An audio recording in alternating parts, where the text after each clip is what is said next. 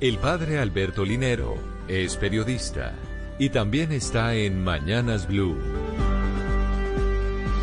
6 de la mañana, 40 minutos. Dice el refranero, más vale prevenir que curar. Para dejar claro que siempre será mejor adoptar las acciones y los medios necesarios para evitar que una situación dañina suceda. Esto que parece evidente no siempre es lo que sucede. Por ejemplo, las cifras de violencia y abuso sexual con niños y jóvenes han generado continua preocupación. De hecho, durante el 2021, el número de exámenes médicos legales por delito sexual a menores ascendió a cerca de 17.500. It's time for today's Lucky Land horoscope with Victoria Cash. Life's gotten mundane, so shake up the daily routine and be adventurous with a trip to Lucky Land. You know what they say. Your chance to win starts with a spin. So go to LuckyLandSlots.com to play over 100 social casino-style games for free for your chance to redeem some serious prizes. Get lucky today at LuckyLandSlots.com. Available to players in the U.S., excluding Washington and Michigan. No purchase necessary. VGW Group. Void where prohibited by law. 18 plus. Terms and conditions apply.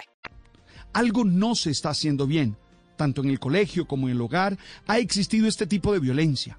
Un estudio entre jóvenes demostró que el 41% fue víctima de violencia antes de cumplir la mayoría de edad y se ha insistido desde la Consejería Presidencial para la Niñez y la Adolescencia que más del 70% de niñas y niños sufrieron estos episodios en su hogar. Con la huella que estas duras experiencias dejan en la vida de las personas afectadas, como sociedad tenemos que hacer todo el esfuerzo por generar contextos en los que estos delitos se puedan prevenir. Ya el año pasado el Ministerio de Educación Nacional había lanzado el protocolo de prevención de violencia sexual en entornos escolares y ahora el Distrito de Bogotá inició la campaña Pilas ahí, la cual busca prevenir y combatir la violencia sexual en estos mismos espacios.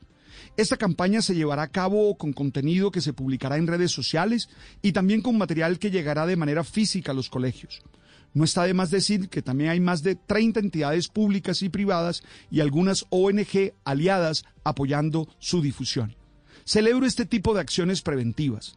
Creo que cumplen una gran función en el desarrollo de los niños y niñas, pero también creo que se tiene que insistir en una buena educación emocional, en la que se pueda asumir y entender la sexualidad como una dimensión fundamental del ser humano sin tabúes ni mitos dañinos que distorsionen todo y expongan a los niños. Y a la vez lograr que todos entiendan que hay que cuidar a los menores y lograr que en el hogar, la escuela y todos sus espacios sean verdaderamente seguros.